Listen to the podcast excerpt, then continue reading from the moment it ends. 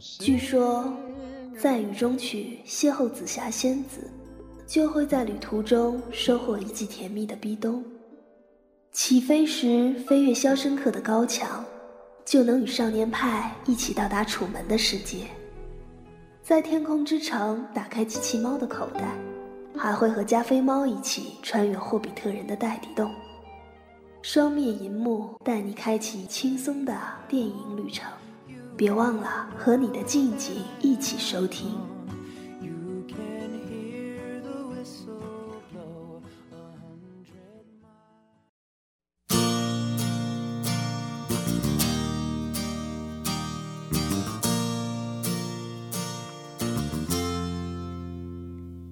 从风里走来，就不想停下脚步。如果欢笑可以骄傲，我们要踏向亮。向风里走去，就不能停下脚步。如果年轻凝成泪水，很快就会吹干。青春正是长长的风。可能就是初中、高中吧，爬墙、捡铁丝网，反正他怎么封，咱们怎么进去。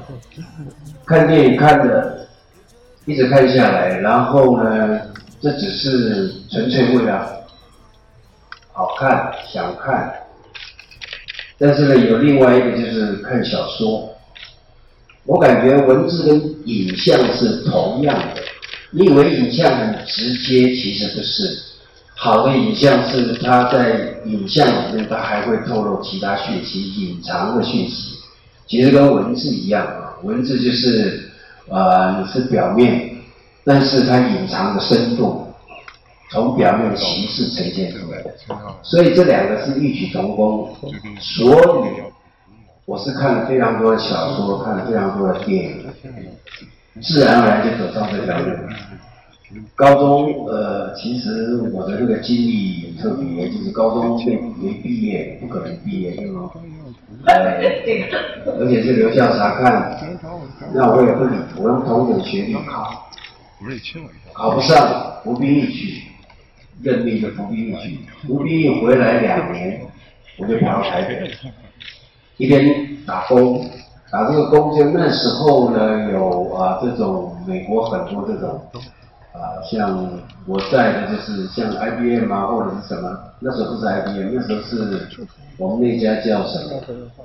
通用电子公司，很多电子公司做邮件，很多学生在打工，我就在那里面做，一个月，因为后来升到初级技术员，一个月一千多块，一千一，一千一百块，然后呢，同时准备考试就考上国立专，我那时候填的第一志愿就是国立艺专影剧科，但是在台湾的大学联考里面呢。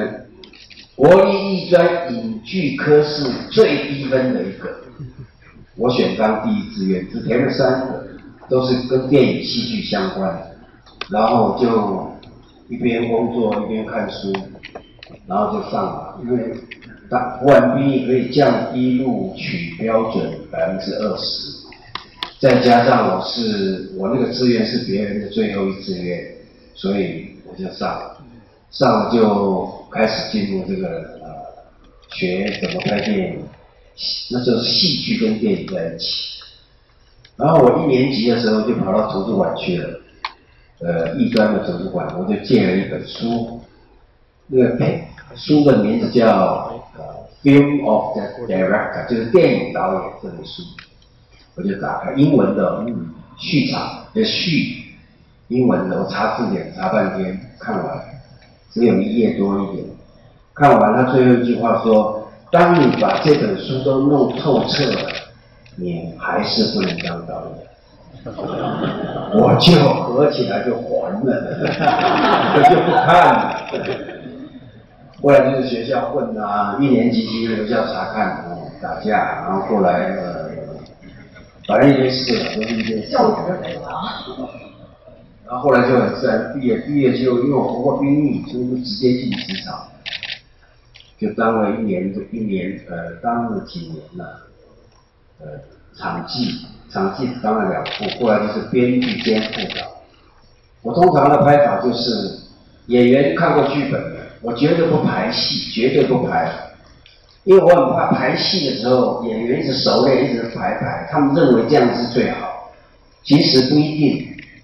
你们你们认为最熟练最好的状态之下，可能他没有能量。我我的方式是，你们知道对白大概，你们要背不背没关系，你们了解意思都可以。我安排好情境，这个情境就是非常清楚的，有时间、地点、空间嘛，空间是有嘛，已经弄出来了，不然就时间是中午还是上午十点。假使这里面戏里面是有呃所谓的妈妈在，她十点在干嘛？很清楚，我时间都规定好，十点她应该可能在买菜回来在摘菜呀，要准备做午餐。这时候，假使念书的小朋友突然回来，他不是念半天，而且这时候十点他突然回来，就是有事情。小孩在学校一定发生的事情，或者有人来通报也是，这个这个就是很清楚，他就会在日常生活里面，你会找到一个戏剧点，一个有戏剧性的一个时间，所以基本上我的安排绝对是类似这种，然后演员进去，我最喜欢说的就是，我只要只拍到中午，这设定是中午吃饭。我们是在现场把饭菜都做好，直接送进来，热腾腾的，然后演员就进去就开始演，一边吃一边演。所谓一边吃一边演，就是你心情很好，吃的很好；你心情不好，吃一口两口，在那边想一想，可能掉眼泪什么之类的，就完全这个情境让他没有任何负担。不然以前的菜做了不知道多久，也不知道放了多久，也不知道放哪。有没有苍蝇飞过都不知道，这个来了以后都冷的，你叫他怎么讲怎么吃，都做假动作。你这样的话真吃，你有情绪很容易就出来。这个其实是最简单的，但是最有用。我后来整个拍片基本上就是这个原则，没有没有什么特别。你再复杂的东西基本上都是这样，是不是？你可以调节的。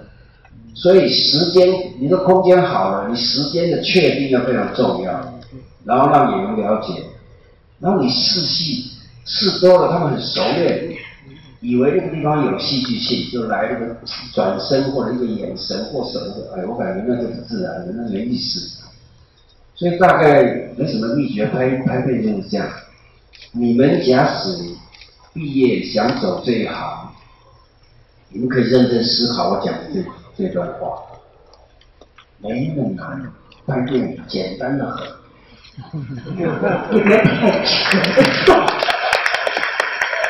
其实，我觉得侯导他感觉像是讲的最平常的道理，但是往往最平常中就拥有了最高之道。呃，其实呢，刚刚讲？了半天呢，整个过程就是你会认识人，你会对人会特别了解。那你既然提这个问题，我就讲一下。杨德昌呢，他是清大台湾清华大学念物理的，还是念电子工程？我忘了他念什么。念电子工程。可能有些人知道。然后他就去美国了。美国，他在美国念理工的嘛，哦，然后毕业以后就在美国做事了，就在美国做事。然后呢？他喜欢看电影，他一直想着电影忘不了。他有一天是谁问他说：“你假使呃毕业以后还会想电影吗？”他说：“还会想。”你什么时候不会想，一直都会想。他就放下他的职业回台湾。他那个职业是那时候正式发展的时候，他这样没离开，搞不好像台湾什么董子贤啊郭。郭台铭啊，什么 可能都是他，他就是爱电影，而且他看电影看得非常深，那时候已经非常厉害的眼光，所以就回来了，把所有东西放下。我不知道他那时候结婚没，好像有结婚，好像有小孩，我也不知道。没，这种我们都不会问的。然后他就回来，你知道吗？他妈妈气死了，然后回来他哥哥也气死了，所以他回来，然后就开始，我们那时候刚刚开始冒头嘛，大家就合在一起一堆人，每天在他家，他家是一个老式的那个日日日式的房子，有个大黑板，反正写了一堆要拍，每天在那边讨论来讨论去，然后就很快，他冒头非常快，而且他的能力，其实他的能力非常强。而且他是用，他是用那个英文思考，他不是像我们用中文，所以那个英文思考有什么好处？逻辑性比较强。我们中文是一颗一颗的，你懂我意思吗？一颗呢是具象的，英文是抽象的，是拼起来的，是声音，但是每个字的拼写相关字都会用到，所以那个是有逻辑的。所以他这方面比我们强太多，嗯，那我们是直观、直接、具象，所以我拍片的方式跟他们都不一样。他的那个分镜什么那种细腻到一个程度。以前我跟他两个最好，因为我们同年，他比我小一些。那你说陈国富啊，那时候也会在一起。那陈国富，他那时候是我在电视上看到他的。他在电视上出现，他是个高工，就是高级工业什么什么学校、工商学校之类毕业的，连大学都没有。他英文是自修，很厉害，英文那时候就很厉害。然后自己当自己评论电影，年轻的时候，所以他是一个他是一个大脑袋。我说他脑袋特别好，处理什么事情特别快。那时候常常在一起。焦雄平呢是从美国奥斯汀念评论回来又，回来呢，他因为比较直，所以写了一堆，被人家骂，被骗伤了。骗伤你写写人家不好，人家上片怎么上啊？然后他也没事就找我，我是他的门神，没事就出面。不然就是他打电话来某某某又怎样某某某怎样，我就直接打电话去骂。他是这样的，其实他是胆子非常小的，张长平是胆子非常非常小的，我不骗你。但是呢，他的那个企图心很大，可惜非常可惜，就是他对电影还是不了解，他毕竟是念理论的，他想掌握。你想掌握，你想看年轻导演跟你合作，你还可以，但是有时候你久了，人家就受不了。这个电影圈最流行一句话：你是导演，我是导演，对吧？嘴巴不说，其实大家心里都有数。后来他就得罪太多人了，那那就没办法，没有人要跟他合作，学生也没有跟他合作，他的学生也不想跟他合作。所以到最后，我现在不知道他在干嘛，我也搞不清楚。因为最后我也跟他闹翻了。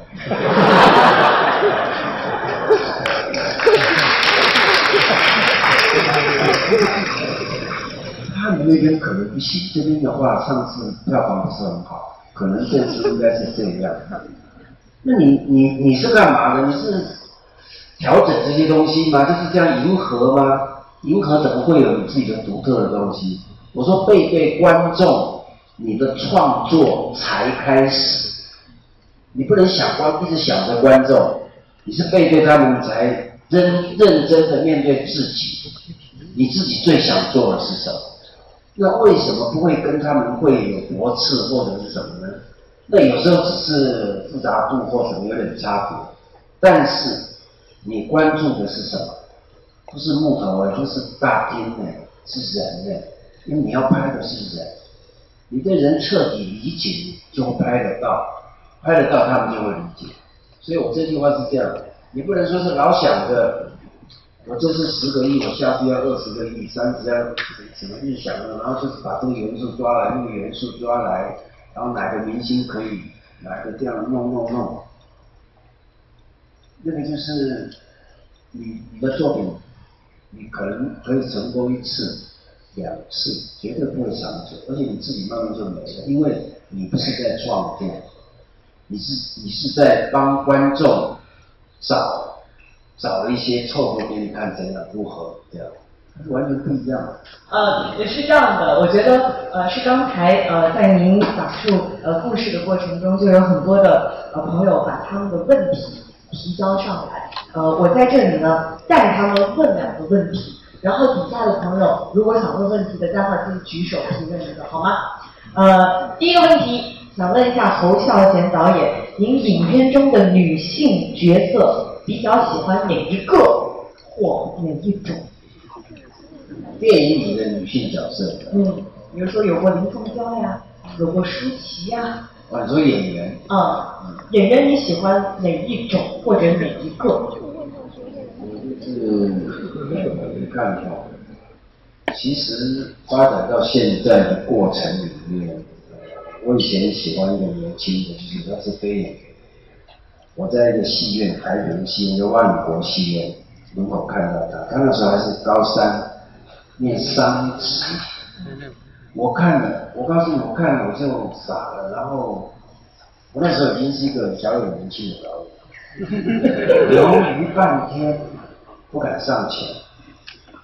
然后他就走了，走了我就舍不得，我就跟，跟跟跟跟跟上天桥，一直到过天桥，然后下，我就跟着下，没办法，还是舍不得，就掏出我的身份证，跑到他面前说我是某某某给他看，因为我那时候小有名气嘛，然后我是拍电影的，怎样怎样。希望能够跟他要一个电话，他留给我，就是新宿分，就是拍最好的那个那个那个背景城市。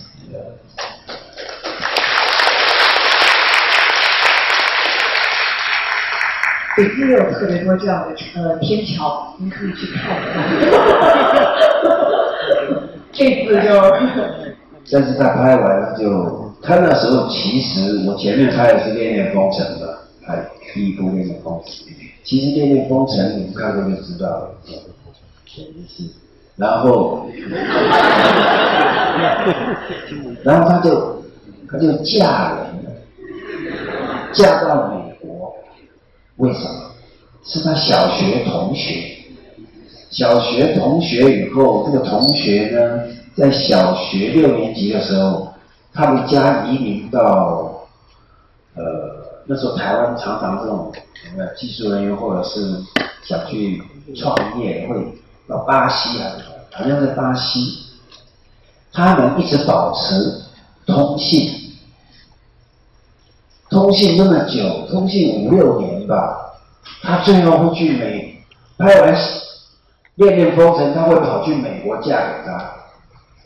就是新宿分，然后我是后来拍《悲情城市》才硬邀他回来，他拍完那部就再没了。没事，导演念念我给你一下。讲到这个是干嘛？我怎么讲？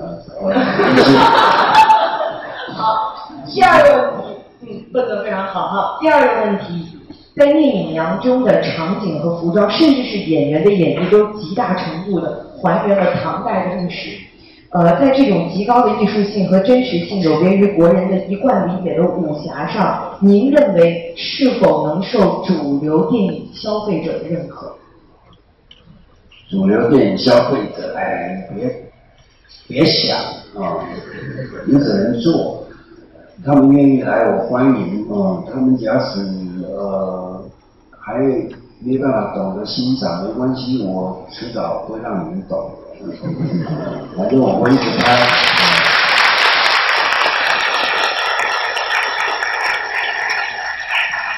因为他刚刚提到唐朝，唐朝，我告诉你，通常 research 就是研究研究那个背景，你可以看很多资料。《资治通鉴》是官方的，《新唐书》《旧唐书》都有。还有呃各种朝的藩镇制度的，其实内地有一个非常有名的，现在在台湾的那个叫中研院。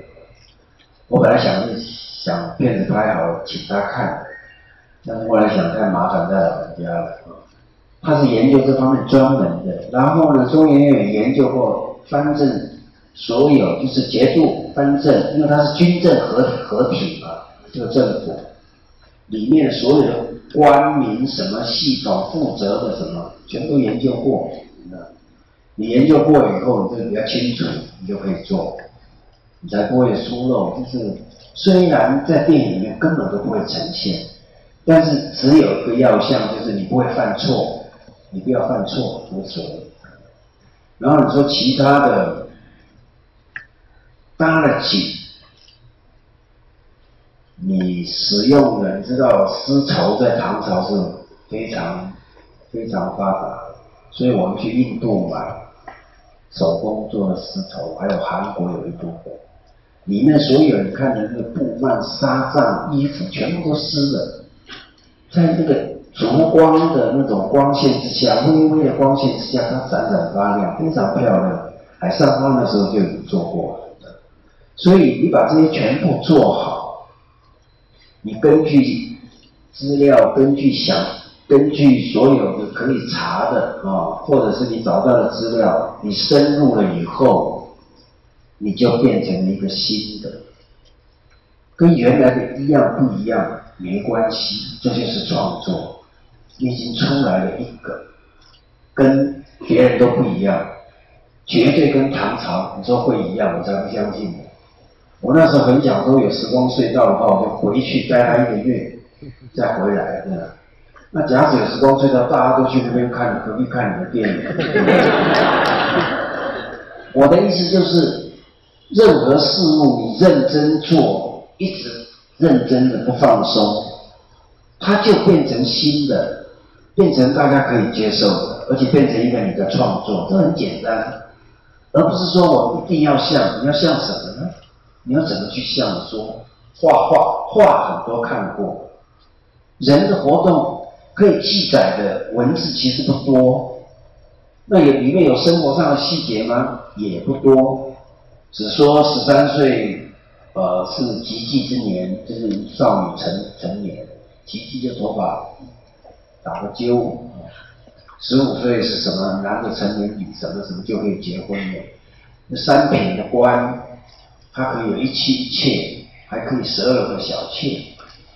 我那时候当当男人真好。